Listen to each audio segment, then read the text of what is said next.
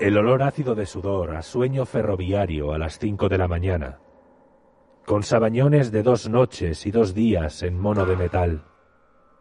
Pena Moa, Carqueixo, Ovao.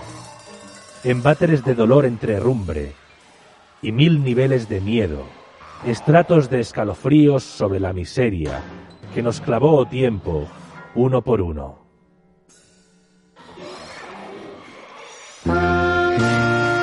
Welcome to Carne, Carne Cru- Cruda, Cruda, the album. Join us for danger, excitement, innovation. Escuchábamos los versos del poeta gallego Lois Pereiro. Se cumplen 25 años de su muerte. Posiblemente sea el personaje objeto del culto más intenso dentro de las letras galegas y uno de los más claros representantes en este país de una larga tradición de poetas punk, los demenciales chicos acelerados, que dirían Escorbuto, y que son los protagonistas hoy de nuestra... Ensalada tropical. Ensalada tropical. Un menú exótico De delicias sorprendentes para oídos inquietos. y mentes insaciables. Con Javier Diecena. El señor tropical. Al que ya tenemos por aquí. Aloha, señor tropical, ¿cómo está usted? Aloha, fenómeno. Comparta los ingredientes de la ensalada tropical. Pues hoy tendremos un programa consagrado a la parte más inconformista y sorprendente del ecosistema galego. ¡Viva! ¡Viva! De entrante, como hemos oído, el gran Lois Pereiro, a quien acabas de presentar, y Sela Arias, la otra gran poeta de culto en Galicia. ¡Viva! ¡Viva! Charlaremos con la poeta Lua Mosquetera ¡Viva! y repasaremos la escena musical con Javi Álvarez. Y para acabar, disfrutaremos con las actuaciones de Ortiga y Grande Amore. ¡Viva, viva! ¡Viva, viva! Dos de los proyectos que más están dando que hablar en los últimos tiempos. Y aún habrá más, porque remataremos con Servando Rocha hablando de Valle Inclán, que era otro redomado punk galego que llevaba la cresta en la barba. Empecemos por Lois. Sí, pues bueno, Lois Pereiro fue punk antes del punk como Gambó, como actor, actor como Apollinaire, punk dentro del punk como Cooper Clark, o punk después del punk como la recentísima Kate Tempest. Ahora Kate Kate Tempest. Exacto. Pero Pereiro fue muchísimo más que eso. ¿Cómo presentaría a Lois Pereiro para quien no lo conozca? Pues a ver, Pereiro tiene esa capacidad de generar estados y reacciones intensas que en mi caso suelen proceder más bien de la música, pero en este caso viene de su poesía. Pereiro es punk desgarrado, pero también es industrial, oscuro, frío, es metal húmedo, es carne oxidada. Y bueno, siempre inspirado y siempre inspirador. Yo pienso que si Lois Pereiro hubiera nacido en Manchester o en Nueva York, hoy sería famosísimo y tendría cientos de miles de lectores. Yo también lo pienso. ¿Cuál es la clave para que sus versos hayan generado tanto impacto en varias generaciones? Bueno, pues que escribe desde el desgarro, desde la verdad y bueno, pues esa presencia constante de la muerte, de una muerte que iba posponiendo día a día durante los años de casi toda su juventud. Y este es un dato muy importante y determinante. Lois Pereiro vio en sus carnes los signos más terribles de su tiempo. Literalmente le abrieron las carnes los azotes de tres tremendas catástrofes de los 80, la heroína, el SIDA y la intoxicación del aceite de colza Vaya.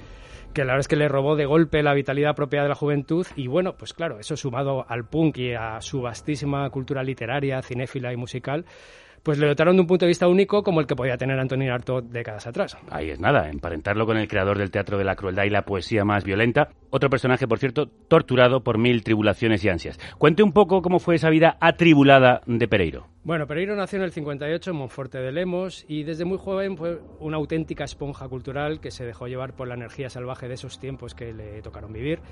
Pero lo mejor de Pereiro yo creo que son sus contradicciones, porque se le llamó salvaje, se le llamó punk, pero fue un punk que estudió francés para poder descifrar y entender a sus poetas favoritos. Fue un punk que a su llegada a Madrid se quedó a vivir casi prácticamente en el patio de butacas de la filmoteca y bueno, pues se la bebió literalmente por los ojos. Era un punk que le pirraba la música de vanguardia más inaccesible, como su adorado Stockhausen, de quien era la música que acompañaba el poema con el que hemos abierto el programa. Y bueno, pues eh, siempre estuvo muy activo con la cultura galega.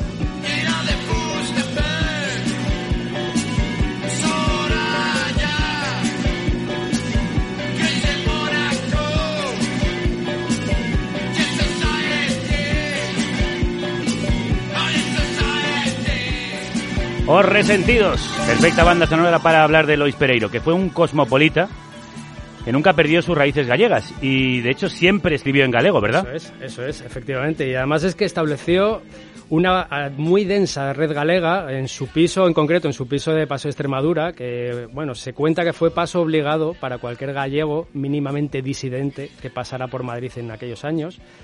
Y bueno, pues en Madrid, aparte de estudiar francés, estudió inglés, alemán, que le permitió trabajar como traductor y doblador de cine, televisión, muchas series, Dallas, entre otras, e incluso también pelis porno. Vaya, vaya, vaya. Sí, sí. Estaban todas. Pereiro daba para todo. y bueno, pues en sus idas y venidas a Galicia participó de ese movimiento que algún día dedicaremos un programa que se conoció como el atlantismo, que de alguna manera reivindicó Galicia como foco cultural autónomo, un poco en contraposición con ese mediterraneismo tan apoyado en los 80. En Madrid funda también la revista Loya con Manuel Rivas, Antón Patiño y también con su hermano José Manuel Pereiro, quien militaba en la banda Radio Océano. Eso es. Yo creo que es una de las mejores muestras de la escena post-punk gallega. Y para quienes Lois pues escribió numerosas letras como esta que escuchamos, Narcisismo. Sigo os pasos do sangue no meu corpo E coa uña do meu dedo máis firme Abro un sulco vermello en media lúa Na vea que me acollen tan azul Los versos de Lois Pereiro, convertidos en post-punk oscuro por obra de Radio Océano, el grupo de su hermano, que fue reeditado por Subterfuge recientemente, por cierto.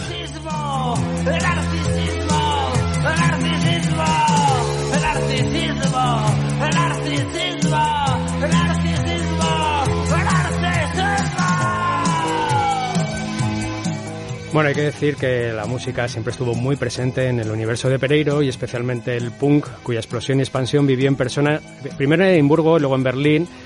Y la fuerza y la crudeza de muchos de sus versos son puro punk, como este, por ejemplo. Escupidme encima cuando paséis por delante del lugar donde yo reposé, enviándome un húmedo mensaje de vida y de furia necesaria.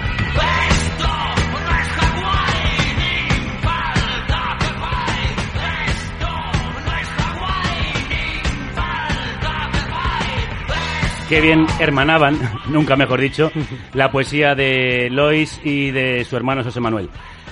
¿Qué obra nos deja el poeta? Solo publicó dos poemarios en vida, poemas, el 81 al 91, y poesía última de amor e enfermedad, el 95.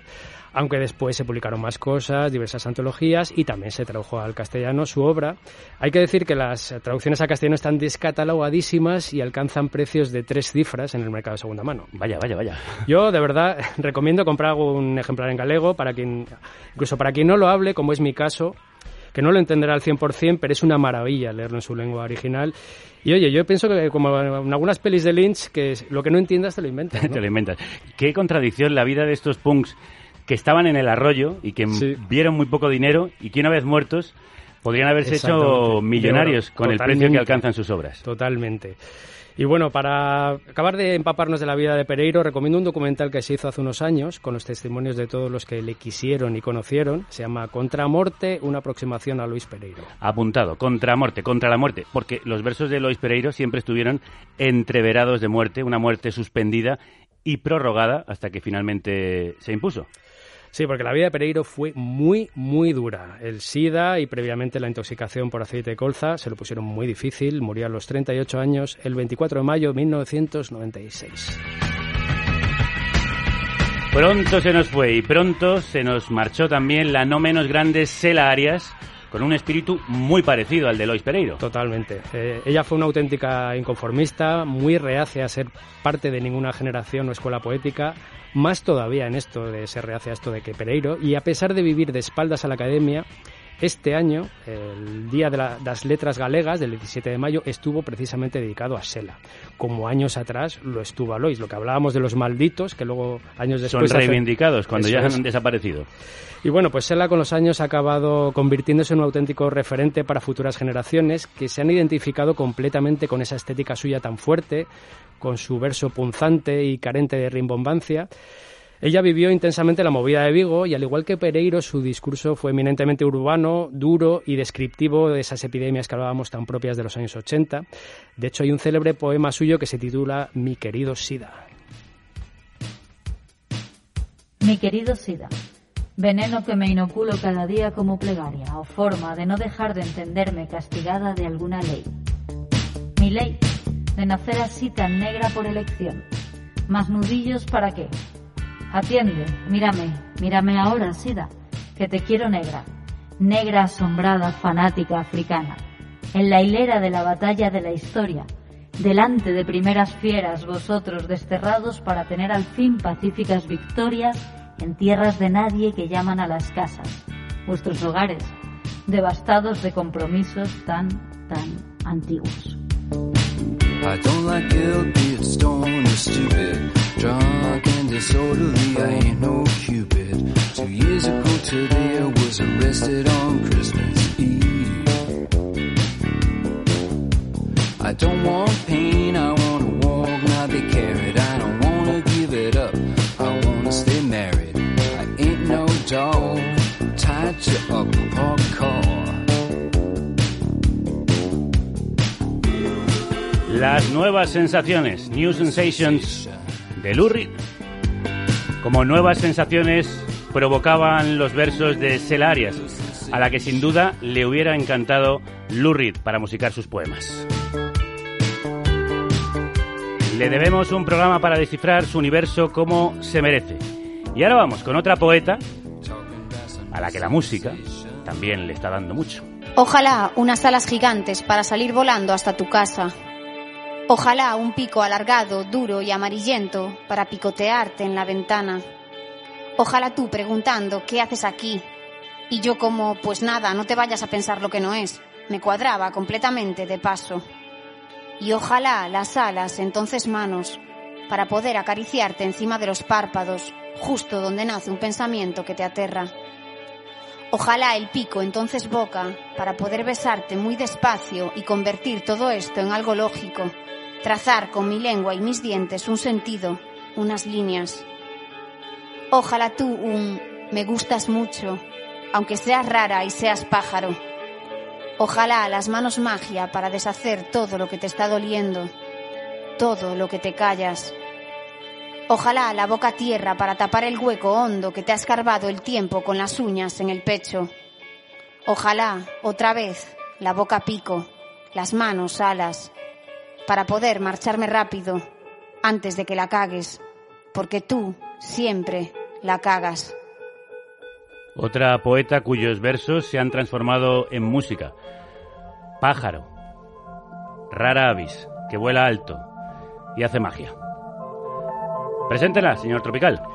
Sí, pues es Lua Mosquetera, desde Miño a Coruña, es una de las voces más potentes de la nueva poesía galega y habitual de la poesía escénica, con dos libros publicados como El agotado Ras Ras y este que estamos escuchando y muy reciente, y aunque seas rara y seas pájaro, Lua se mueve con soltura en un universo propio, pero muy bien conectado con este presente discontinuo que vivimos. Lua, vos días.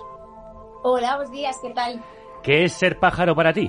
Eh, pues mira, realmente eh, el concepto de pájaro que está, tan anclado en el último libro que escribí tiene mucho que ver con, la verdad, más que con la libertad, que es lo típico, ¿no? Con la verdad. Para mí, hacer poesía es decir la verdad, nada más. Es como una excusa para decir la verdad. Entonces tiene mucho que ver con eso, ¿no? Con esa libertad de decir lo que piensas cuando te importa, pues una mierda todo lo demás, ¿no? ¿Te sientes una rara avis, ave extraña dentro de la poesía? Dentro de la poesía sí, y además me siento muy identificada, bueno, soy una eh, grandísima admiradora de Luis Pereiro, que habéis hablado mucho de él, Sí. eh, de hecho soy filóloga galega, ¿no? Entonces eh, ya conocía pues muy en profundidad su obra y, y me siento rara avis en ese aspecto, ¿no? Sí que es cierto que por lo menos en la poesía gallega siempre ha habido cierto elitismo alrededor de, de todas las figuras, parece que solo está permitido para un círculo muy cerrado de, de gente y, que los que nos salimos un poco así de, lo establecido quedamos en el arroyo, igual que le pasó a Pereiro. Entonces sí, sí me siento un poco rara por lo menos en el mundo editorial o en el mundo más típico de la, de la literatura gallega. Lua, eh, tus versos son crudos, sintonizan con la calle, parece que en estos tiempos no podía ser de otra manera. ¿Es un acto reflejo respecto a la realidad? Pues mira, sí, podría decirse que sí. Realmente, y esto tiene que ver también un poco con Luis Pereiro, eh, me pasa una cosa que es que me encasilla mucho, que bendito encasillamiento, por Dios, en, en poeta feminista o en revolucionaria o cosas de este tipo, ¿no? Como que hay mucha poesía social en lo que hago. Sí. Y me pasa un poco como Pereiro, que lo, lo- creo que lo había dicho eh, Manolo Rivas, si no me equivoco, que Pereiro hacía poesía social sin intentar hacerla realmente. O sea, él no tenía ninguna pretensión de, de reivindicar nada. Y a mí me pasa lo mismo, yo solo hablo de lo que yo siento, de cómo, de lo que yo vivo, de lo que me pasa. Y creo que, que esto se convierta en una reivindicación tiene más que ver con la sociedad, o sea, con la realidad que estamos viviendo, que con lo que yo pretendo reivindicar, ¿no? ¿Qué es lo que te llevó a escribir? Pues mira, si te digo la verdad, hay una como, como una atracción hacia la derrota en, mi persona. Una celebración de la derrota es pues tu poesía. Sí, sí, o sea, realmente es eso lo que me llevó, porque la primera vez que yo vi una eh, algo que tenía que ver con el mundo editorial, sobre todo, fue esta película, que no sé si sabéis cuál es, creo que sale Dani De Vito, o sea, que nunca más la volví a ver, que se llama Tira mamá del tren o Sí, algo así, ¿no? Bueno, sí, sí. pues esa película la vi cuando era pequeña, tenía creo que seis o siete años, y el protagonista era escritor y se dedicaba a mandar sus borradores a una editorial y le contestaban todo el rato cartas pues pues rechazándole, ¿no? El borrador, diciendo que era malísimo. Bueno, pues a mí eso me pareció súper atractivo. Yo soñaba con eso, con enviar borradores a editoriales y que me lo rechazaran. Me parecía como súper cool. y fue la primera vez que quise ser escritora. Es ridículo, pero de verdad lo soñaba. No. Y además es, es tan real. sí, es sexy la derrota. Es sexy, eso es. Y es sexy la poesía que hace Lua y la música que la acompaña. A ella la admiramos por muchas cosas, entre otras por ser la autora de las letras de algunas canciones de una de nuestras bandas gallegas favoritas que ya pasaron por aquí, el dúo de mujeres más brutal de este país, Bala. Me has descubierto durmiendo con el ceño fruncido. Y no he podido confesarte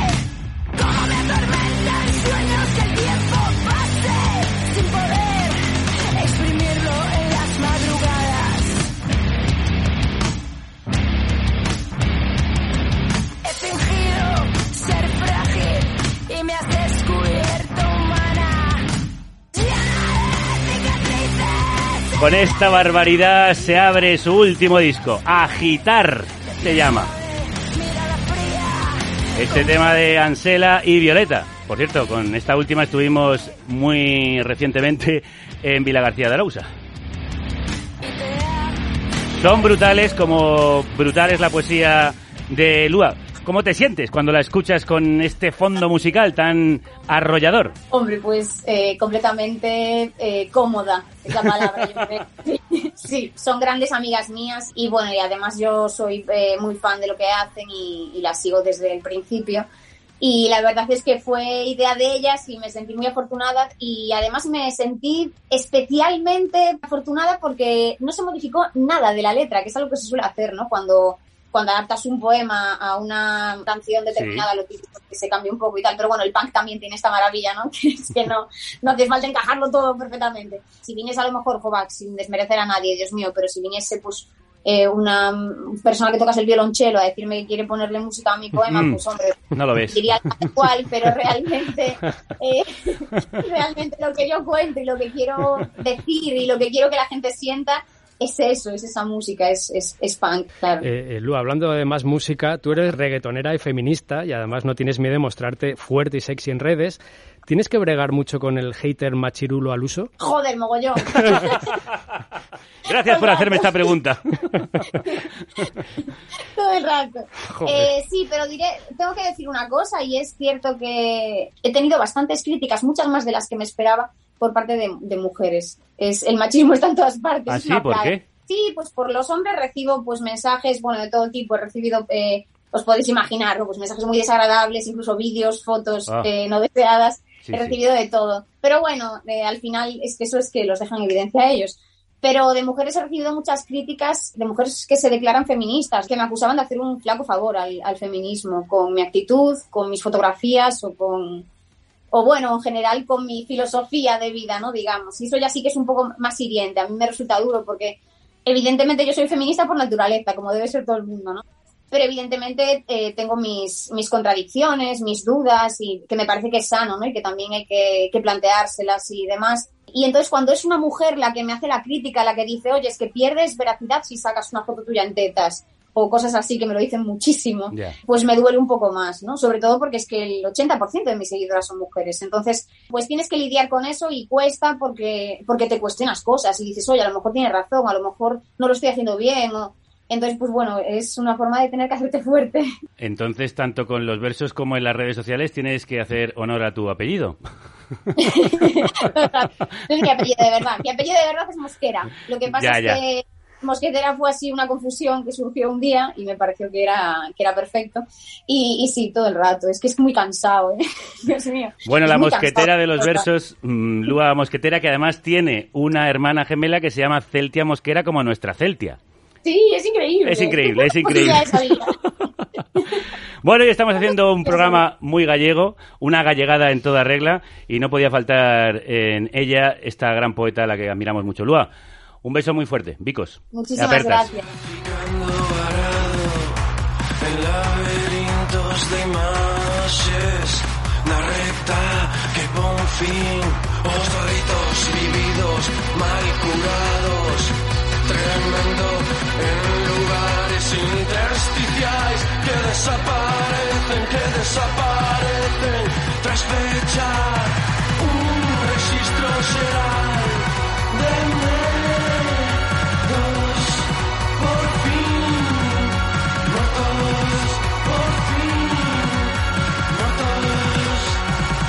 De mazo para abrir este nuevo espacio en el que pasamos de la poesía gallega a la escena musical, un microuniverso muy particular, señor Tropical. Pues sí, y para conocerlo mejor tenemos a un guía muy especial, un auténtico explorador de sonidos. Sí, señor. Hablamos de Javi Álvarez, multiinstrumentista, productor musical, creador incontenible, premio Ondas como parte de Catástrofe Ultravioleta. Entre sus innumerables aventuras musicales podrían destacar Dúo Cobra y Fluzo. Bueno, Javi es genio y figura, coleccionista de cacharros locos de todas las épocas y además ahora también participa en uno de los mejores podcasts que yo he escuchado en muchísimo tiempo. La fucking condición humana, en el que aporta su creatividad y su sabiduría musical. Javi, crudos días. Aloha, chavalada. Aloha, ¿cómo estás? Muy bien, Javi. ¿Vosotros qué tal? ya era hora de que te trajéramos a este programa. Hay mil razones para traer a Javi Álvarez a un programa porque sabe de todo. Pero en fin, ya hemos encontrado la ocasión de traer a este Javi el Gallego al programa de Javi Gallego. Tú conoces bien eso que se llama Galician Bizarre, ¿no? Y de hecho nos has traído una selección de artistas que ya estamos escuchando. ¿Qué era esto que veíamos? Pantis, pantis. A ver, yo eh, diría que lo de Galicia en Bizarre a mí me da la sensación de que es más un síntoma, ¿no? Que, un- que una escena.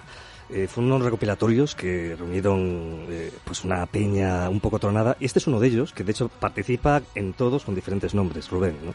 Y es, es muy típico esto de los alias y demás. Este es su proyecto Pantis, que es Mm. una especie de... Tiene algo de herencia de Radio Océano, ahora, ahora que lo pienso, ¿no? Sí. Bueno, pues apuntamos este primer nombre de la Galician Bizarre, Pantis. Vamos con otro. Yeah. Hacer el amor contra un tocho bravo. Hacer el amor contra un tocho bravo. Hacer el amor. Aire el amor de metralletas lecheras. Mejor nombre imposible. Imposible. Es uno de los millones de, de alias del señor Anido y secuaces. ¿Y qué vas a elegir sino una canción que mezcla el hacer el amor con un tosio bravo y una aspiradora? Es que lo tiene todo. Explica un poco este fenómeno musical que está sucediendo en Galicia. Yo no estoy muy seguro de dónde viene o hacia dónde va. Eh, lo que sí sé es que se repiten varias cosas que... Una es como una apropiación de los símbolos, reapropiación de los símbolos folclóricos como parte de una identidad con cierta sorna e ironía. Y eso se debe 100%, antes lo hemos puesto, lo habéis puesto, al, al señor Anton Reixa. Sí. Eh, Sabéis que hay una- un momento donde aquí como que se desprecia mucho, ¿no? Cuando llega la modernidad, pues como el folclore empieza a ser como algo pasado, de modé, ¿no? Y de repente Reisa concilia muy bien este punto entre, bueno, sí, entre el homenaje y la ironía, pero no la parodia. Y yo creo que eso es un signo de lo que podríamos llamar Galicia en Bizarre. Porque claro, estilísticamente tenemos un arco imposible de, de vamos, catalogar. Imposible. Sí, sí, sí, de meter en un solo cajón. Sí. Son muchos cajoncitos diferentes de genialidades como esta. Manolo mío, a mí me han dicho que por tres meses te irás de aquí. Esos tres meses serán tres años, Manolo mío. llévame a mí. Esos tres meses serán La estremecedora voz de Feya, esto te pone el vello de punta. Falla es una pasada, es una- un proyecto además grabado, registrado por Heavy en una serie de, bueno, es una grabación, son grabaciones de campo. Y en esta en particular podemos escuchar como en este bar, creo que más o menos por aquí, alguien saca el gordo. por la ventana del corredor. Tú me besabas y me abrazabas por la ventana del corredor. Ahí está el gordo de la tragaperra. No, es que- es de que- hecho, Tragaperra se ha Sí. titulado este tema. Es un Manolo mío cantado en un bar y dando por... O sea, está muy bien porque ella lo que hace es localizar las canciones que tantas veces han cantado en espacios donde solían cantar, como no, en una taberna. Y además la cara del disco, que es una preciosidad, ¿Sí? eh, en la cara B salen las originales. O sea, que es un acto de generosidad que yo no he visto nunca en ningún cantante. O sea, la cara del vinilo salen las canciones originales. Yo ahí lo dejo.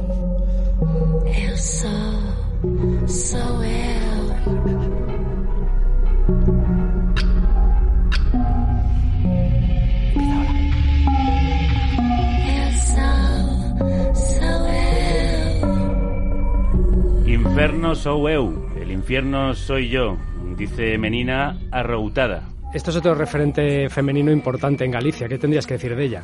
Para mí lo es. Eh, quizás no tan conocido, pero para mí lo es. Ella es una persona, bueno, yo creo que también es la punta de un iceberg, pero para mí es una punta muy destacable.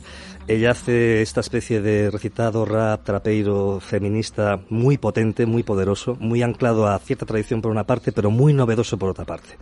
Es decir, en el discurso de Mañana Rutada no vas a escuchar a un rapero de hace 20 años. Hay algo que es muy fresco en ella. Es una persona además compartimos camino de hace muchísimos años y que empezó a hacer música con una edad, lo cual es bastante curioso, ¿no?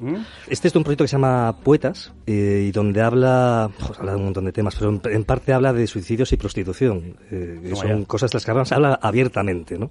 Muy potente, una niña rotada. Y un sitio de culto en Galicia es Liceo Mutante.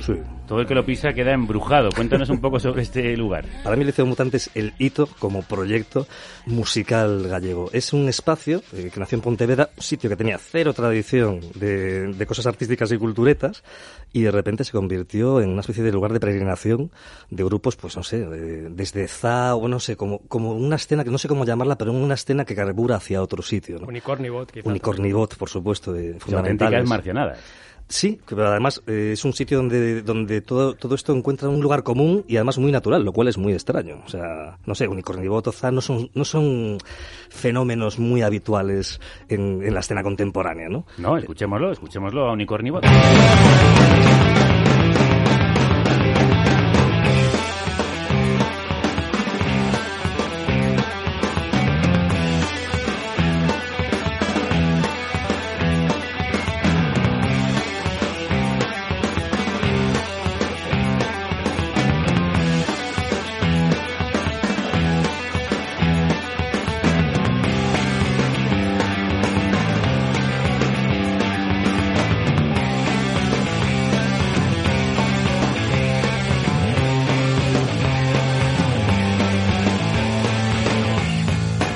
Bueno, pues también como Cro, que también son de aquellas Sí, tierras. Eh, matemática y hardcore puesto a disposición del público más inquieto. Sí, sí, señor.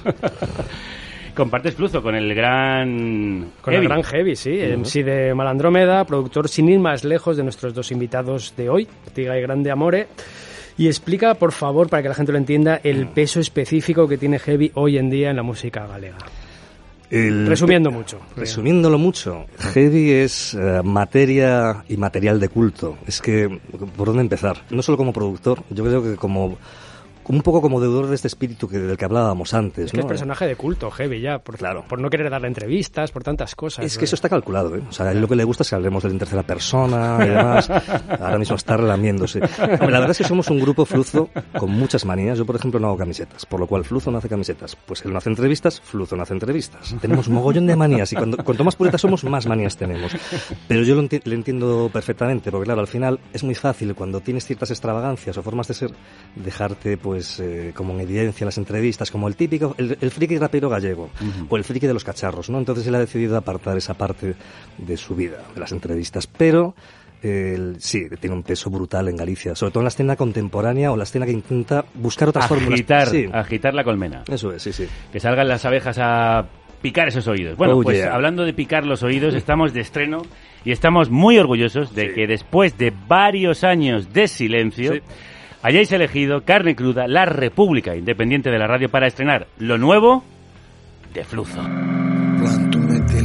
Das grandes antenas de telefonía móvil tranquis, escoitando frecuencias das súas vibracións invisibles o son do cancro entrándose en petar nas miñas células sen saber cando remata atraídos pola cara ve da ciencia. Temos unha vida e dous latos no cerebro con cada en seu cronómetro. Un vai cara adiante outro fai a conta atrás cuspindo e tragando sen xeito sen equilibrio ningún. A información pasa adiante nosa seductora e fresca pero estamos atraídos pola cara ve da ciencia. Lavei as miñas más con agua rasa e gasolina Pero non se lle dá que o cheiro a merda. Esta tarde tamén quedarei sentado de lau das grandes antenas Ca invasión amistosa do cancro nas células. Acetante, gozando sen xeito, sen equilibrio ningún. O seu son suave arrolándome Unha man imaginaria de muller imaginaria A única axuda necesaria. Como sabios doutros tempos Entregados aos soños do homem próprio eu No meu próprio fumadeiro de Shanghai Com vistas ao Monte Pedroso Saboreando o encanto de viaxar en tren As paisaxes sinóticas Unha noite de sexo con descoñecidas Memoria ron, memoria ran Memoria ron, memoria ran. Aquela nena era un océano Era río de sal refrescando o meu padal Era raios de sol dos que non fan mal de laudas antenas de telefonía móvil. Plantao. Sen saberse nada do que dixen sucedeu En realidade quero ser señor do tempo Porque non se para Amigo, cando queres correr, cando queres estar Pero non podes ser starter É tempo de lecer, son un puto motherfucker Cando teño que cantar, claro A mentes habitantes de planetas próximos Este virus está feito para nós Antenas se Yeah. llama lo nuevo de Fluzo, cinco años sin darnos nada, esperando que el condensador sacara mierda de la buena. Boa merda, amigos, boa merda. Enhorabuena y gracias por estrenarlo aquí en Carne Cruda. Jo, a vosotros. Creo que además ahora mismo sale el vídeo, podemos verlo a partir de ahora. Sí, en el momento en el que se ha escuchado esta canción, abro el vídeo. Así que ilusión máxima, amigos. Abrazo para ti y para Heavy. Gracias, amiguis. Chao. Adeus. Y ya lo hemos adelantado, lo mejor de cada casa, Ortiga y Grande Amore, que lo petan cada uno por su lado, ahora se han juntado para un proyecto conjunto que es Crema, Los Rastreadores. Uno, dos, tres, sí.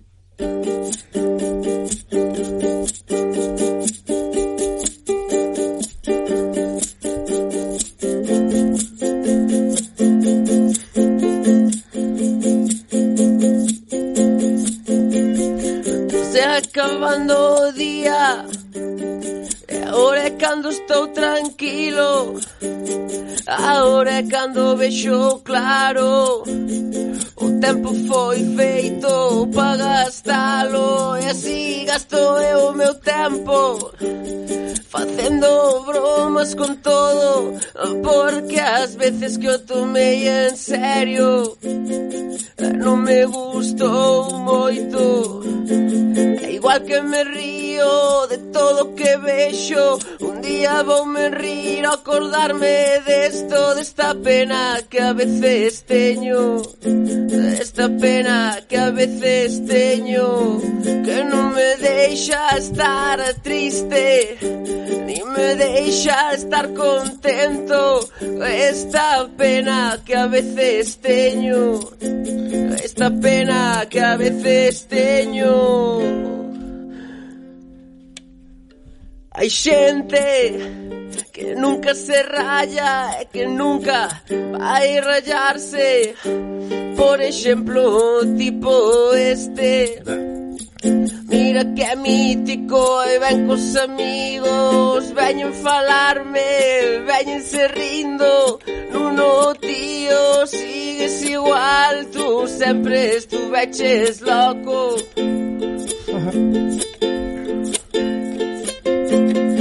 síguense rindo Esperan que conteste e que hostias lle digo. Faigo un chiste de pixos e marcho E quédense rindo Conto yo a así coas coñas. O resto da noite non penso noutra cousa. E teño que calmarme pa non darlle de comer A esta pena que a veces teño. Esta pena que a veces teño.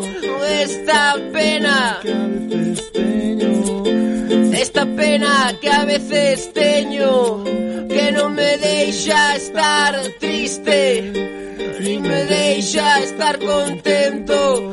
Esta pena que a veces teño Esta pena que a veces teño Que non me deixa estar triste Ni me deixa estar contento Esta pena que a veces teño Esta pena que a veces teño.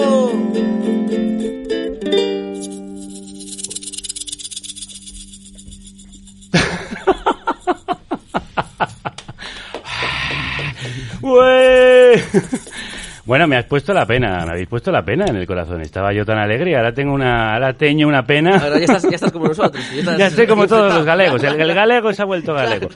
Bueno, bueno, así suenan en versión de juguete y así suenan en versión grande.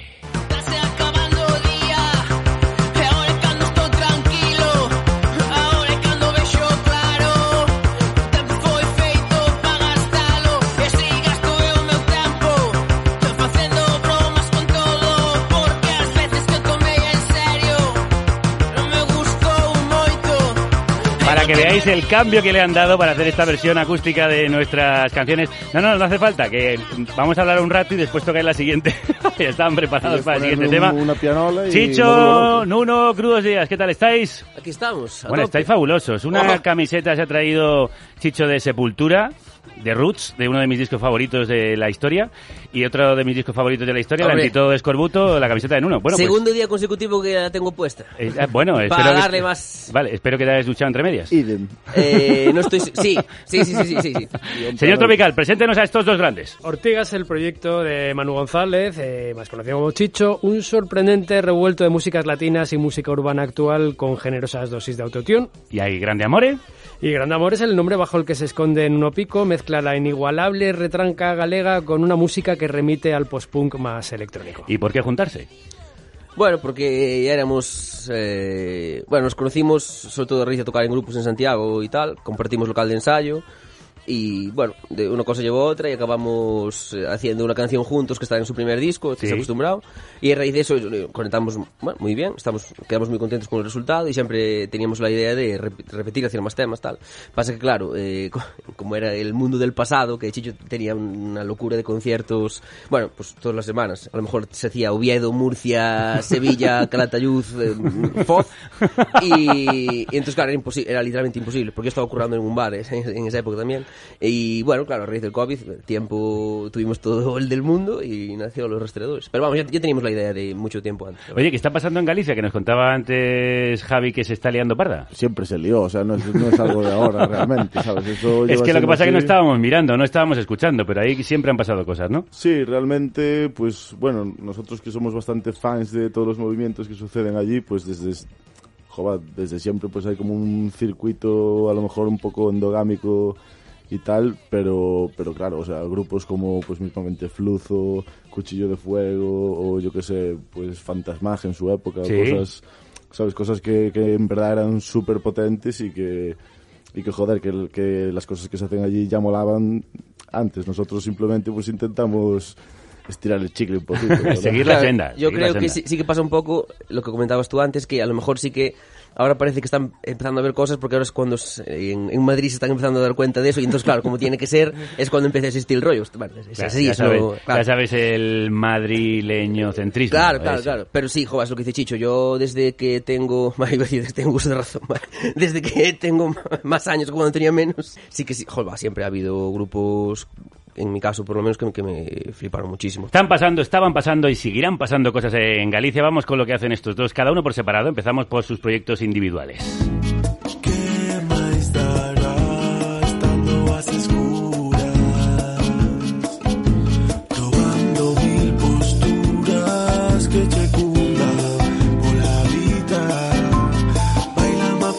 Chicho acaba de publicar con Ortiga Sabes el camino que elegí y uno de los caminos que ha elegido es el de la verbena moderna.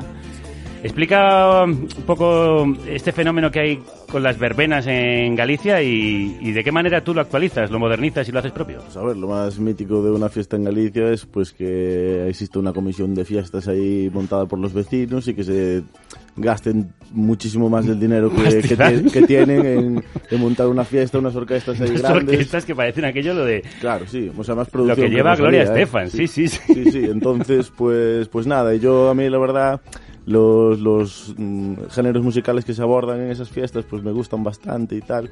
Entonces, pues me parece pues un, una actitud guay, pues tratar de pues, traer eso a mi tiempo, que a mí al final el merengue y todas esas cosas es lo mío, pero, pero claro, al- también tratando un poco mi perspectiva de, pues, chaval de veintitantos años de Santiago que al final pues toca solo y tiene que hacer las cosas electrónicamente. Entonces, pues bueno, un poco la conjunción de lo que me gusta y mis condiciones, pues eh, sale eso. Bueno, y has conseguido meter ese eso, ese mensaje lo has conseguido meter y como decía antes Nuno, y que no paras de tocar. Pues yo qué sé, yo la verdad lo que me gusta a mí es montar fiestas y tal, entonces pues cuando voy a los Y dar la sitios... fiesta, sí, y claro, montarla. y pues yo creo que la intento liar bastante, o sea, por lo menos voy con toda esa intención y jova, pues a la Está gente pasando. gusta y Nos ha llegado a, a estos oídos eh, que las lías bastante las fiestas, que son fiestas muy divertidas las que haces y que hay que ver a Ortiga en, en directo. Y vamos con la segunda pata de los rastreadores.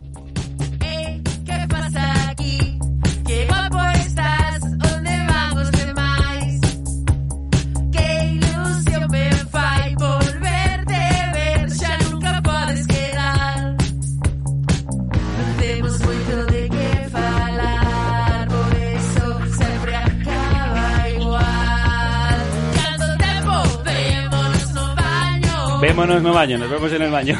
Otro al que le gustan las fiestas, a Nuno. Sí, bueno, entonces en las verbenas también hay un mitiso, un punky que parece que está al borde del brote, joder, siempre es muy de verbena ese también. eres claro, tú, ¿no?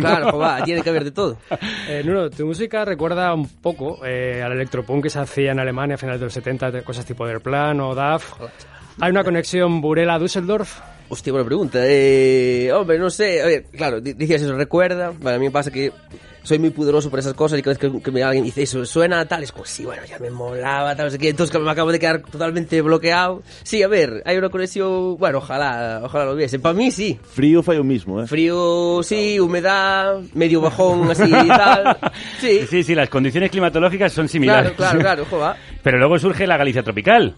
Claro, claro, sí, estamos ahí, sí, realmente es curioso porque mm, tanto nuestras personalidades, bueno, humanas como musicales, no nos parecemos casi nada, Chicho y yo, eh, ni en la música que escuchamos, ni en la que hacemos, ni nada, pero bueno, se- de- sí que de la mezcla sale, bueno, mira. Sí, eh, de la mezcla. Antes de pasar a hablar de la mezcla, hablemos de que el último disco de Grande Amores, se llama como el grupo, Ujú. está publicado este mismo año. Sí, está publicado este mismo año, sí, sí, sí. Y nada, la verdad es que, joder, estoy muy contento con el resultado, por como soy yo así también de, bueno, tal. Pensaba que no lo iba a escuchar nadie, lo escuchó alguien, a tope, para adelante, Y otra de las comparaciones, eh, que ya sé que te, te bloquean, esperemos Sí, que no, sí. es con Sleep for Mods, que bueno, ya me he molado sabemos, también. Ese dúo inglés que ha revitalizado por completo el spoken word a base de insuflar una actitud muy punk.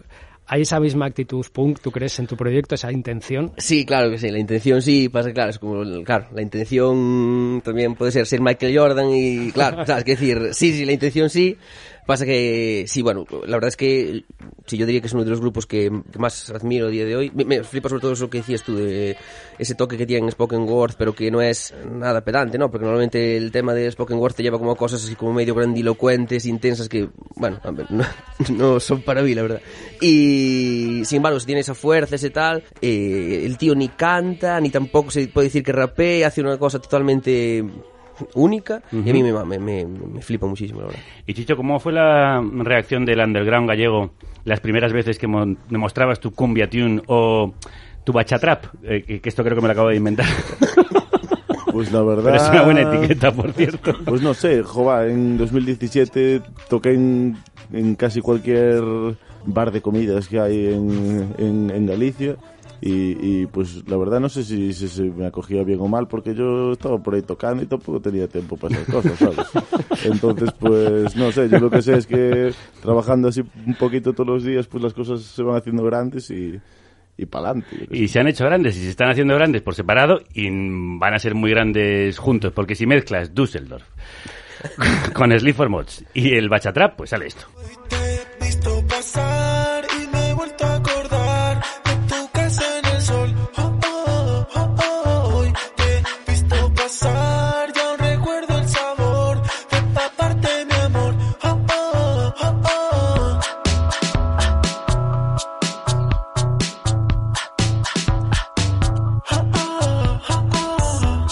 Hoy se han venido sin el autotune, hay que decir que son unos valientes.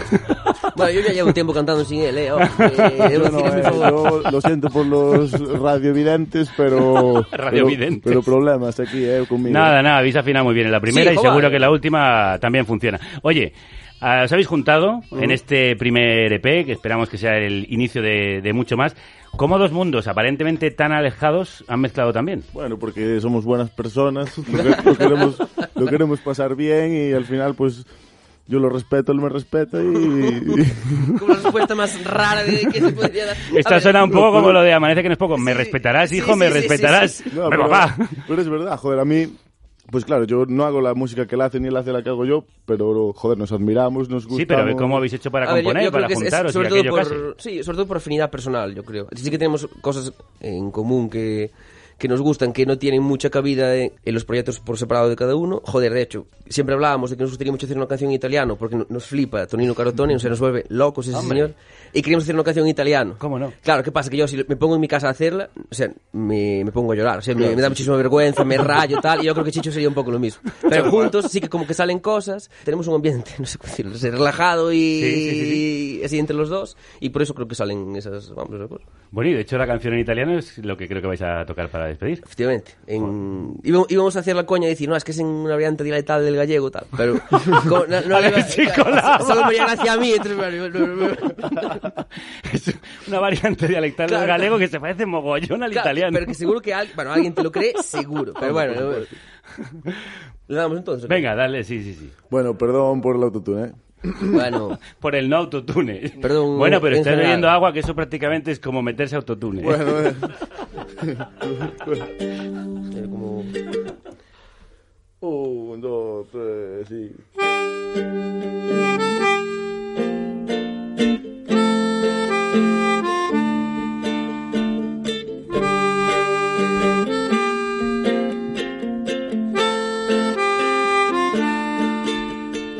L'amore, sì è vero, si manifesta nel piccoli gesti della presenza silenziosa, l'essenziale invisibile agli occhi.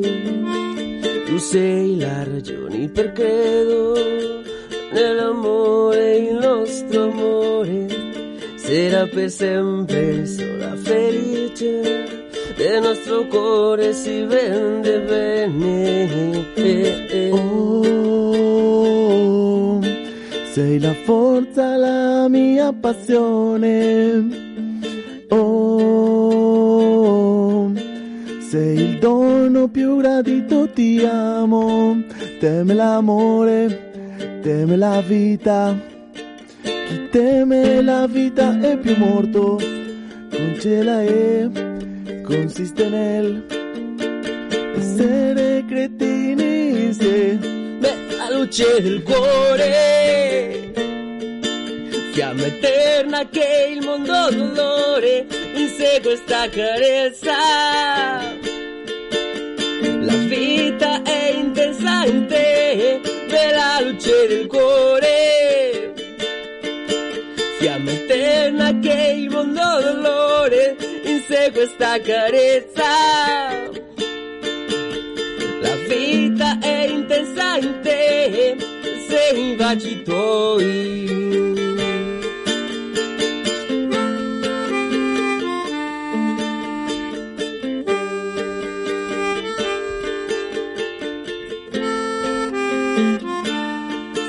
L'amore, un breve no non una pianta di giardino, per dirti un breve messaggio. Ancora c'è il corpi di vedano, teme l'amore, teme la vita. Chi teme la vita è più morto, non ce la è, consiste nel essere cretini insieme. Bella luce del cuore, fiamma eterna che il mondo dolore, in sé questa carezza. La vita è intensa in te, bella luce del cuore, fiamma eterna che il mondo dolore, in sé questa carezza. La vita è intensa in te, sei baci tuoi.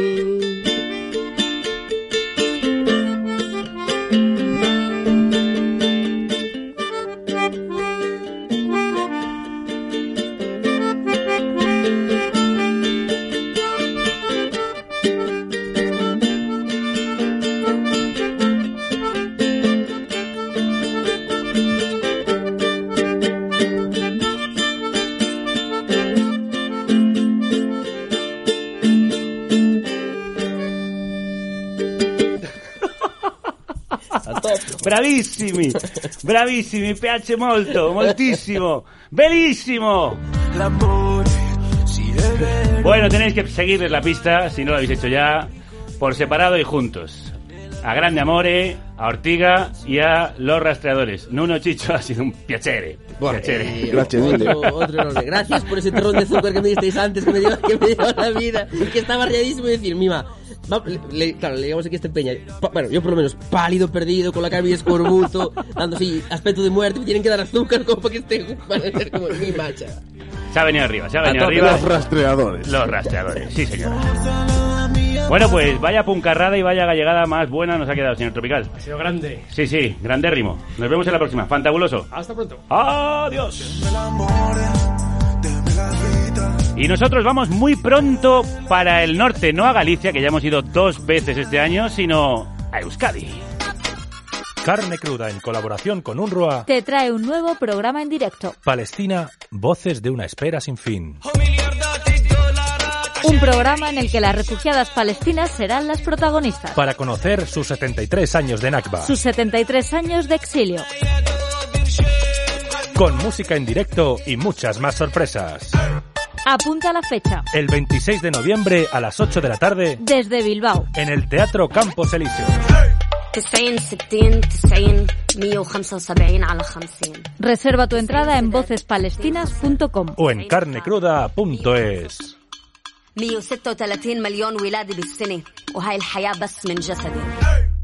Y por si os ha parecido poco, vamos con el sabrosérrimo postre. Hoy nuestro agente provocador nos trae a un viejo conocido, el gallego que fue punk antes del punk, Valle Inclán.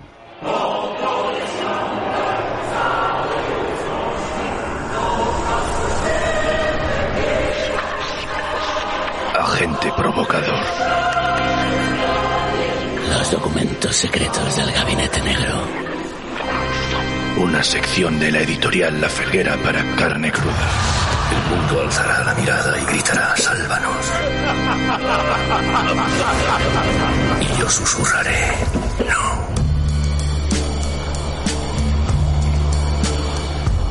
Buenos días, don Ramón del Valle Inclán. Venimos a preguntarle a usted su parecer respecto a la campaña que ha emprendido Luz contra los monumentos mediocres de Madrid.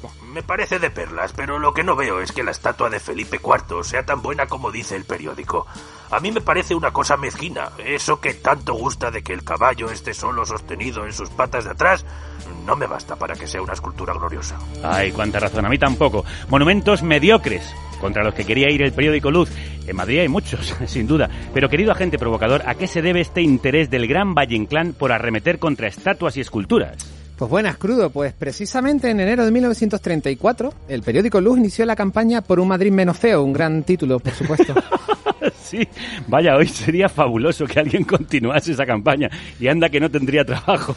Pues sí, la verdad es que la lista sería enorme. Por entonces, la iniciativa se centraba en los monumentos de la capital. Y el periódico exigía cambios, remodelaciones, limpieza de numerosos monumentos madrileños que calificaba de verdaderas atrocidades.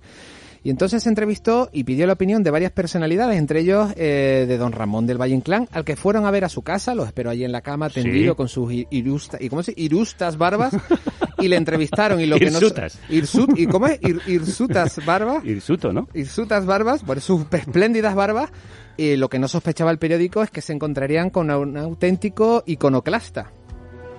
Sí, hay que empezar con los monumentos escultóricos y continuar con los arquitectónicos. Es una vergüenza.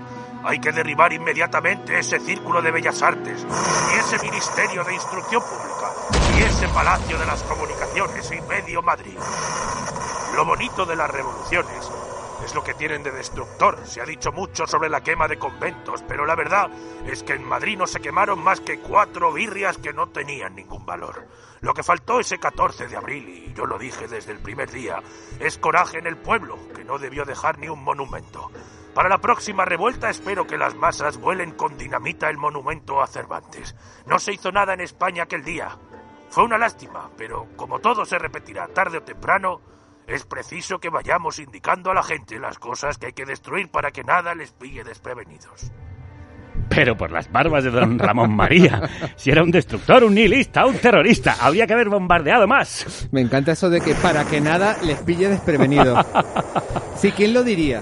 ¿Quién lo diría? Y sobre todo, ¿quién diría todo esto después de escuchar su voz? Por cierto, Crudo, ¿tú has escuchado alguna vez la voz real de don Ramón del Valle Pues no, y me gustaría mucho hacerlo. ¿Existen grabaciones? Existen pocas grabaciones, aunque afortunadamente tenemos una maravillosa lectura del poema Rosa de Job. Rosa de Job. Todo hacia la muerte avanza de concierto. Toda la vida es mudanza hasta ser muerto. Quien vio por tierra rodado el almenar y tan alto levantado el muladar. Mi existir se cambia y muda todo entero como árbol que se desnuda en el enero. Fueron mis goces auroras de alegrías, más fugaces que las horas de los días, y más que la lanzadera en el telar y la alondra tan ligera en el volar. Alma, en tu recinto acoge al dolor como la espiga en la troje del labrador. Levántate corazón que estás muerto, esqueleto de león en el desierto. Pide a la muerte posada, peregrino, como espiga que granada va al molino. La vida, polvo en el viento volador, solo no muda el cimiento del dolor. Pero si es un gran intérprete, me lo imagino atusándose las barbas mientras lee con ese por tono. supuestísimo. Maravilloso, tenía una R un poco cortazariana, le diré. Pues sí, y una voz muy dulce, muy, muy, muy, Sí, muy, sí, muy Nos lo imaginábamos más, más-. Lo imaginábamos más ronco y más bronco, pero Bueno, no. tenía mal carácter, ¿eh? Sí, ya se sabe que el brazo lo perdió en una contienda literaria por un bastonazo del enemigo. Pues mira, crudo, hoy vengo a hablar precisamente, reivindicar una faceta menos conocida del ilustre gallego y por supuesto caníbal Valle Inclán. Fue un bohemio más que cualquier otro bohemio de entonces Sin y duda. cuando se habla de que casi que inventa el, el modernismo, fue un moderno antes de que tal cosa existiera. Es más, es más, fue un punk antes de que existiera esa cosa llamada punk. Efectivamente. Y de él sabemos much- muchas cosas, por ejemplo, que practicaba esgrima, que amaba los duelos y aseguró batirse en duelo a pistolas por amor.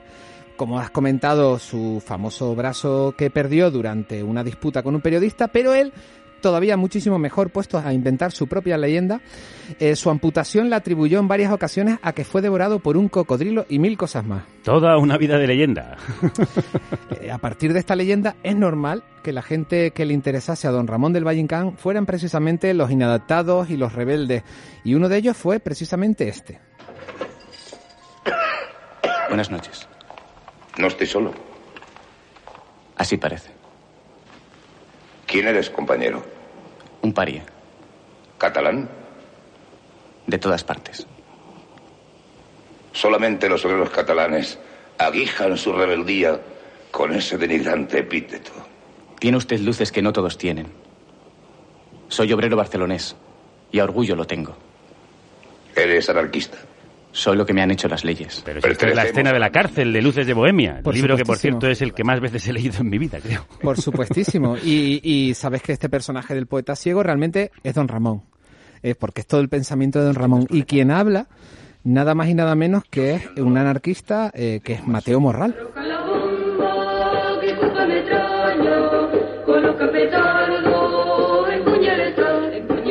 El dinamitero, el amante de la bomba Orsini, ¿no fue el autor del atentado contra el rey Alfonso XIII y Victoria Eugenia? Así es. Eh, mira, el 31 de mayo de 1906, más o menos eh, en torno a las 2 de la tarde, tras desposarse Alfonso XIII y la princesa Victoria Eugenia, y cuando el cortejo nupcial se dirigía por la calle Mayor hacia el Palacio Real, Mateo Morral arrojó desde el balcón del tercer piso del número 88 de la calle Mayor una bomba oculta en un ramo de flores. Hay que decir que estuvo practicando días antes con, con naranja. O sea, los no viandantes, hombre, discreto no era. Y además voy a comentar por qué no era discreto, pero que ver a una persona desde el tercer piso lanzando naranjas eh, hacia la calle, pues un poco era un poco sospechoso. Lo que sucedió fue que, que precisamente lanzó esa bomba a Orsini con tal mala suerte que cayó sobre el tendido eléctrico que había de allí, porque había un tranvía precisamente, y de pronto convirtió aquello en una auténtica masacre, provocando muchísimos heridos, aparte de unos cuantos muertos. 23, ni más ni menos. Creo que Mateo Morral consiguió huir, pero murió poco después en Torrejón de Ardoz. Así fue, pero lo más sorprendente y que tiene que ver con, con don Ramón es que él había hablado co- eh, con, él, precisamente con Mateo Morral, o mejor dicho, lo había oído hablar eh, airadamente de anarquía y venganza. Y como he dicho, Mateo Morral no era un tipo discreto porque no solamente practica con naranjas, lanza una bomba, casi acaba con el rey, sino que fue el creador del primer emoticono. ¿Qué dice usted? Pues sí, días antes, en el retiro, se le vio grabando una inscripción en un árbol. Hay un viandante por allí que estaba pasando. Mateo Morral, que andaba acompañado de otro individuo que nunca fue identificado, salió eh, corriendo y este hombre fue a ver el árbol. Y ahí está más, el que tenga curiosidad, está la fotografía publicada en el periódico ABC de su día. Ajá. Y de pronto se encuentra con una inscripción grabada a cuchillo por nada más y nada menos que Mateo Morral que decía, ejecutado será Alfonso XIII el día de su enlace. Un irredento. Lo firmaba. Y firmaba. Y luego dinamita. Y luego protomoticono porque aparecía una carita. ¿Ah? Una carita irada. Ah, ya. Bueno, sí, efectivamente, es un protoemoticono. bueno, y redento, ¿eh? Me gusta mucho la firma de Mateo. Esto que me cuenta está a la altura de Valle y de su brazo devorado por un cocodrilo. Y no solo eso, porque Mateo Morral, eh, que, era, que no era un tipo muy discreto, como vengo diciendo, pues días antes fue de café en café y de tertulia en tertulia, eh, metiéndose en todo tipo de discusiones eh, de forma muy acalorada, hablando sobre la idea, que era como se mía. hablaba de la anarquía. Pero Mateo, Nada más hay y nada que menos. esconderse un poco. Y entonces, cuando se comete el atentado, don Ramón del Valle Inclán junto a Sí. Ricardo Baroja, que eran íntimos amigos, él recuerda, de pronto aparece la fotografía de Mateo Morral ya cadáver, y de pronto él recuerda y le dice a Ricardo, ¿no será este el joven fogoso, anarquista que intervenía en nuestros cafés, en nuestras tertulias? Y entonces sucede una cosa absolutamente maravillosa porque van a la cripta del Hospital del Buen Suceso, donde tienen allá el cadáver de don Mateo Morral, Sí. y de pronto el guarda, que era fan de Ricardo Baroja y de don Ramón del Valle Inclán, los ve llegar, le piden permiso para... Se cuenta que incluso estaba leyendo un libro de Valle Inclán, eh, le pide permiso para entrar y ver si era efectivamente este joven, van allí, descubren la sábana y se encuentran el cadáver de Mateo Morral y don Ramón dice, efectivamente, fue él, era él el que vimos días antes en la tertulia. Pero no solamente eso, sino que nada más y nada menos que Ramón del Valle Inclán le dedica un poema al incendiario, al dinamitero, Mateo Morral, llamado Rosa de Llama. Claras lejanías, dunas escampadas, la luz y la sombra gladiando en el monte, tragedia divina de rojas espadas y alados mancebos sobre el horizonte. El camino blanco, el herrén barroso, la sombra lejana de uno que camina y en medio del yermo el perro rabioso, terrible el gañido de su sed canina. No muerdan los canes de la duna ascética, la sombra sombría del que va sin bienes, y el alma en combate, la expresión frenética y el ramo de venas saltante en las sienes.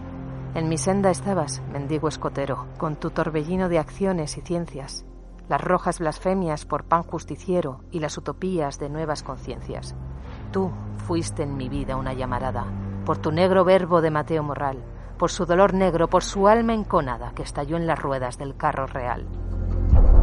Qué manejo del lenguaje tenía. Totalmente. ¿Quién hablase así, eh? Nah, es es que cada uno de sus versos, cada uno de sus libros, sus obras de teatro. En fin, vaya con Don Ramón. Pues sí, pero fíjate que una de las cosas que nos interesa mucho don Ramón del Valle Inclán es que era un personaje muy contradictorio. Y después de escuchar todo esto de, de Mateo Morral, el anarquismo, los atentados y demás, fíjate lo contradictorio y sorprendente que era que en 1933, tras ser nombrado director de la Academia de Bellas Artes de Roma, de pronto, nada más y nada menos, se encuentra cuando va por la calle con un- un verdadero enemigo de los anarquistas. Popolo di Milano, oggi Pero bueno, con piena il Duce, Mussolini, ¿qué, qué, qué- qué hizo? ¿Le arrojó una bomba? Pues sorprendentemente no. Vaya, Todo lo contrario. ya me imaginaba yo Todo lo contrario, pero que iba no a cojear de ese pie no, también. No, no, no, no, no vamos a mancillar el buen nombre de don Ramón. No, por favor. Porque tiene una explicación. Tiene una explicación que encaja precisamente con su propia personalidad sorprendente e imprevisible. Es verdad que él cuando llega en 1933 a Roma, nos podemos imaginar cómo era Italia entonces, estaba fascinado absolutamente con ese eh, despliegue de arquitectura, de pasado imperial, romano, etcétera, Ya. ¿no? Y él, de alguna manera, lo un poco lo equiparaba a una España que él decía que era una España atrasada, ¿no? Sí. Hay que entender que eh, eh, don Ramón del Valle Inclán llegó a dar una charla a los cadetes de West Point, en Estados Unidos. ¿Mm? Y cuando uno piensa, ¿y qué le dijo a los cadetes de West ¿Qué les Point? dijo? Pues empezó, mm, como se suele decir en las charlas, siempre hay que ¿no? empezar arriba, alto, ¿no?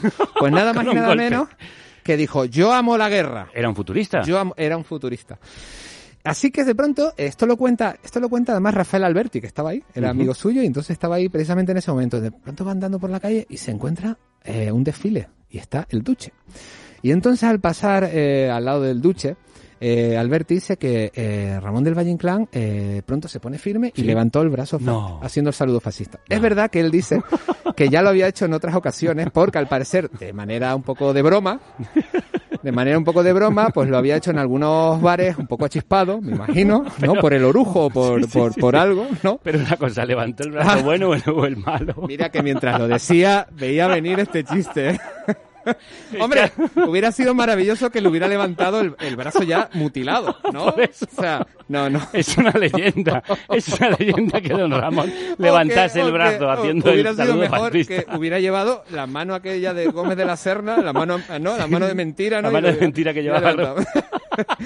Pero no, y lo que pasó fue que Ay. levantó el brazo Sí. y entonces el Mussolini, obviamente, porque Ramón del Valle Inclán no era nada conocido en Italia, pues pasó de largo. Claro. Y entonces antes había concedido una serie de entrevistas en medios españoles que habían despertado un gran escándalo porque eh, hablaba en buenos términos de lo que estaba pasando en la Italia fascista. Vaya. Pero precisamente después de ese acto, con esa personalidad y ese ego potente que tenía Ramón del Valle Inclán, eh, ¿te ha gustado la palabra irredento? Sí. Pues de pronto le comentan, ¿qué le parece? Mm, ¿Cómo está Roma? que Italia, el Mussolini, Duce? Y dice, ese hombre es un botarate. Botarate. Me encanta. Y redento, botarate, si es que son palabras estupendas. Qué pena que estén en desuso. Desde aquí, desde la carnicería, iniciamos una campaña por la restauración de palabras tan bellas y necesarias. When you're sad and when you're lonely and you haven't got a friend, just remember that death is not the end. La muerte no es el fin, dice Nick Cave. Pues sí, don Ramón del Valle Inclán eh, nos dejó el 5 de enero de 1936. Se dice que sus últimas palabras fueron, no quiero a mi lado ni cura discreto, ni fraile humilde, ni jesuita sabiondo. Amén. ¿Y qué tipo de funeral tuvo? Pues mira, la prensa narró mil y una crónicas de aquel funeral, ¿no? Y algunas de ellas fueron absolutamente disparatadas. Mi preferida es, es la de aquel anarquista que, al parecer, según se contó, cayó sobre su tumba cuando vio que alguien había colocado sobre el ataúd de don Ramón un crucifijo y se lanzó a arrancarlo Claro cayendo sí. sobre la tumba y arrancando ese crucifijo, ¿no? Bueno, don Ramón afortunadamente eh, muere en enero del 36, no vivió la guerra civil. Sí, ¿y qué crees que habría pasado en caso de asistir a esos acontecimientos? Pues yo creo que posiblemente habría sido fusilado Sí. directamente, ¿no? Porque a pesar de todo este momento, ¿no? De, de Mussolini y demás, ¿no? Que ya hemos dicho que fue con el brazo que fue y- o incluso o incluso puede ser que sea con un brazo de mentira. bueno, los sectores reaccionarios no le perdonaron su estilo de vida, independencia y además algo muy curioso que, que no hemos comentado, que es el mismo año y tiene que ver con el carácter un poco contradictorio de su vida que nos fascina por eso precisamente. Y es que el mismo año en el que va él va a Roma es presidente de la Asociación de Amigos de Rusia Con lo cual... Del régimen soviético. del régimen soviético, nada más y nada menos que en el año 33. Eh, no le hubieran perdonado nada de esto. Incluso El Siglo Futuro, que era un periódico muy reaccionario, eh, describió el sepelio de este modo. A las 2 de la tarde del día de ayer ha muerto en un sanatorio de Santiago de Compostela el escritor don Ramón del Valle Inclán, que contaba 76 años de edad, cuyos escritos, en su mayor parte, caen de lleno bajo las más graves prohibiciones canónicas y cuya actuación y significación en los últimos años de su vida coincidían totalmente con los enemigos del catolicismo, de España y de la monarquía. Dios le haya perdonado. Madre mía, la España salvaje. Eh, hubiera ido detrás de Lorca, básicamente. Es muy posible que hubiera pasado a engrosar la lista de caídos por sus ideas y su vida. Pues posiblemente. También de- dijo, eh, o eso se dice, porque todo esto hay una parte de leyenda, pero siempre obviamente queremos creer la leyenda antes que la verdad. Pero él también dijo, eh, como últimas palabras, que lean mis libros, cuidad mis ediciones. Cosa que nosotros en la editorial La Felguera hemos intentado hacer, dentro Claro de sí, lo posible. claro que sí. Y por eso Valle Inclán sigue vivo, sin duda. ¿Y dónde sigue vivo? Pues para nosotros en los libros, en las historias, pero también en las canciones. Porque no olvidemos, y creo que esto es absolutamente cierto, que aún se pasea el fantasma de Don Ramón. Yo lo he visto. He visto el fantasma de Valle Inclán. Me ha dicho que está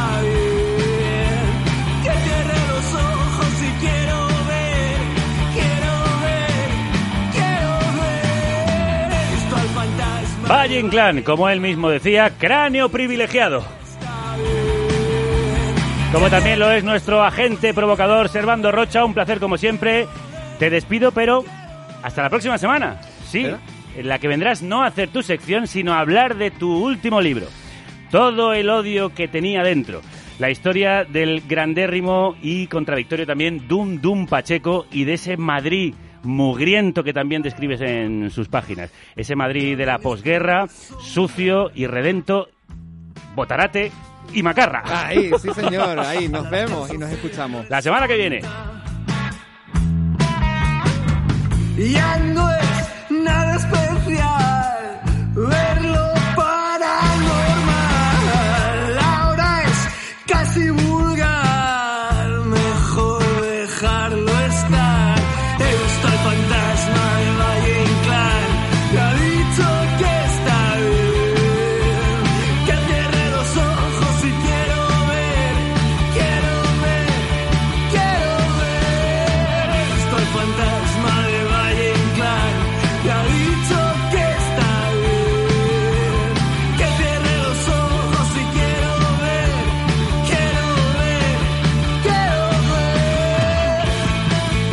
fantasma de Valle Inclán, el temarro de Pantano. Y después de esta semana pantanosa en la que te puedes sumergir en nuestros podcasts, nos vamos. Hasta la semana que viene, que la radio os acompañe.